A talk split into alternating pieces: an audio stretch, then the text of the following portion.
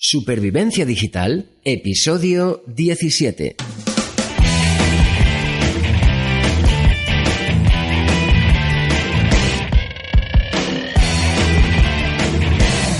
Muy buenos días a todo el mundo y bienvenidos a Supervivencia Digital. En el podcast de hoy os voy a hablar de Google Alerts, una funcionalidad que Google pone a nuestro alcance para recibir alertas sobre aquello que nos interesa. ¡Vamos allá!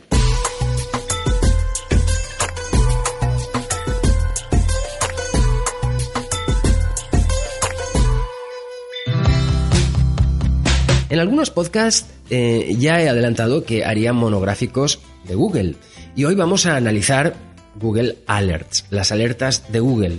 Por cierto, lo vamos a tratar de forma bastante detallada.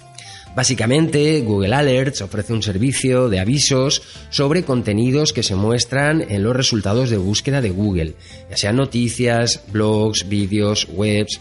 Tú le indicas sobre qué términos quieres recibir noticias y pues nada, Google te notifica vía correo electrónico o enlaces RSS, siempre que aparezca información con el contenido deseado. Es decir, tú creas las alertas de búsquedas sobre aquello que te interesa y las configuras para que los avisos te lleguen o bien de forma diaria o bien de manera semanal o justo en el momento en que aparecen. Es muy sencillo y muy práctico y vamos a analizarlo muy bien porque tiene algunos trucos muy útiles que mejoran y eh, bueno, sirven para ser mucho más concreto en las búsquedas y en las alertas recibidas. Vamos a hacer un primer repaso sobre cómo funciona Google Alert hay que acceder a la URL de eh, Google Alerts e iniciar sesión con una cuenta de correo electrónico. Eh, una vez iniciada sesión, verás la pantalla principal donde te indica la posibilidad de crear alertas sobre sugerencias o a través del buscador puedes indicar tus preferencias. Bien, pues usando el buscador ponemos las palabras que nos interesan para recibir esa información. Por ejemplo, si escribes zapatos, pues te notificarán resultados de todo tipo que hablen sobre zapatos. Pero si pusieras zapatos de gamuza azul, ya empezaríamos a ser más concretos en la búsqueda. Bien, en la pantalla, cuando escribes algo en el buscador, te da la opción de crear la alerta directamente o mostrar opciones. Si haces clic en mostrar opciones, pues te sale un desplegable y a seguir seleccionando cuáles son las opciones que deseas. La frecuencia, las fuentes, eh, también, pues, por ejemplo, eh, los idiomas, eh, la región, la cantidad, eh, la cantidad eh, significa, pues es un apartado que si seleccionaras todos los resultados, te alertaría de todo lo que aparezca relevante a los términos elegidos. Pero si dijeras solo los mejores resultados, pues Google te mostraría los resultados relevantes, pero de máxima calidad según su criterio.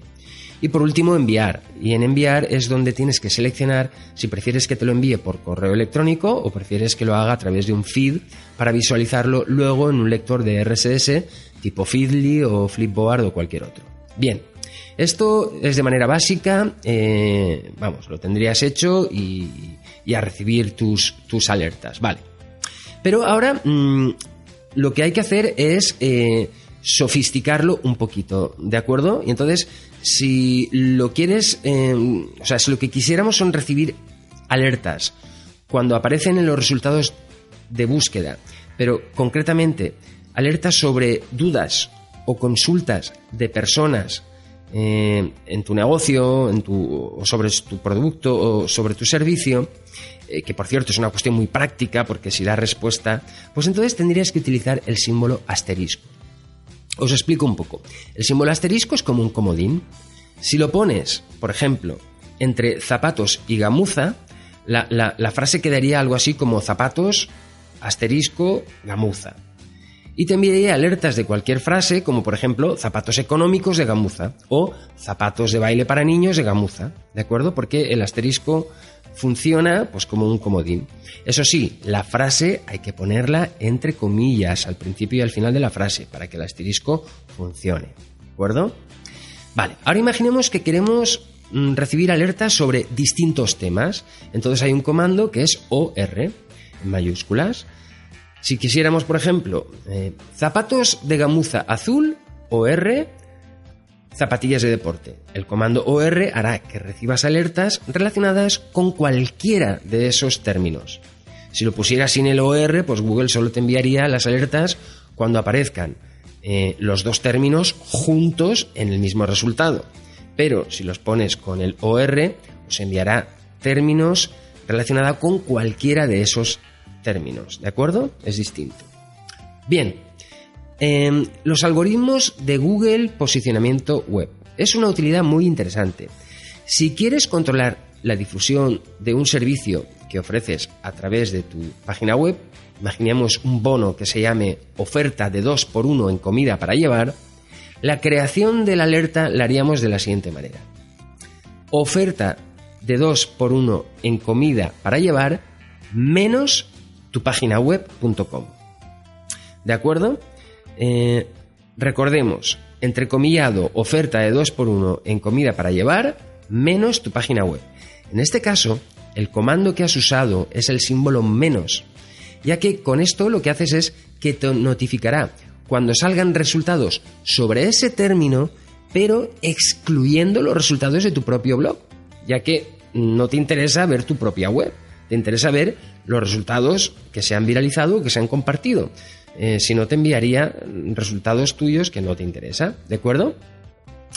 De hecho, si tienes páginas que te gusta seguir o enterarte de sus actualizaciones o nuevas publicaciones, pero no quieres tener que estar entrando en su blog o su página web, eh, pues la petición de comando sería, imaginemos, sería site dos puntos cocinafrancesa.com o r site cocinaitaliana.es. De esta manera puedes hacer combinaciones entre comandos. Aquí el único límite es tu imaginación. Em, veamos otro ejemplo de combinación. Imaginemos que ponemos site dos puntos cocinafrancesa.com o site dos puntos cocinaitaliana.es menos site tu. Claro, aquí lo que estamos haciendo es indicar a alertas de Google que te notifique cuando las páginas de cocinafrancesa.com o cocinaitaliana.es hablen sobre eh, zapatos de gamuza azul, eh, pero evitando que alerte cuando se mencione en tu propio blog, ya que no es necesario. Evidentemente tendríamos que utilizar de nuevo el símbolo menos, ¿eh? menos tu página web.com. En fin, todo es jugar un poquito con estos comandos y yo ya os digo que es una fantástica herramienta de alertas de Google y seguro que aprendéis pronto a manejarla como expertos. Porque si no practicáis no aprenderéis nunca por mucho que yo os, comente aquí cosas. Yo lo que sí que puedo deciros es que la utilizo para muchas, muchas eh, páginas web que gestiono y redes sociales que gestiono. Y funciona realmente bien. Porque mm, semanalmente me llegan agrupadas las noticias, tal y como yo, las noticias o las alertas, tal y como yo se las indico, y es una manera muy, muy interesante, muy fácil eh, de que estas, eh, digamos, alertas te entren en tu correo electrónico y poder estar informado de más o menos cómo está funcionando el sector o, en fin, o, las noticias que para ti son keywords interesantes de tu negocio, producto, servicio o las alertas que estés buscando en ese sentido. Bien, pues esto es todo lo que tengo que comentaros de Google Alerts.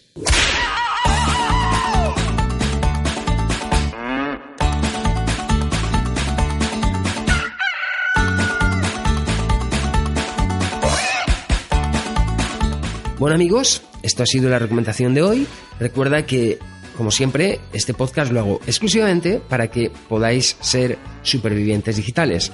A cambio, solo espero valoraciones y comentarios, comentarios para mejorar. Así que os veo en el próximo episodio de Supervivencia Digital. Si me dejáis una valoración de 5 estrellas o lo recomendáis a algún amigo, también os lo agradeceré. Hasta el próximo episodio de Supervivencia Digital.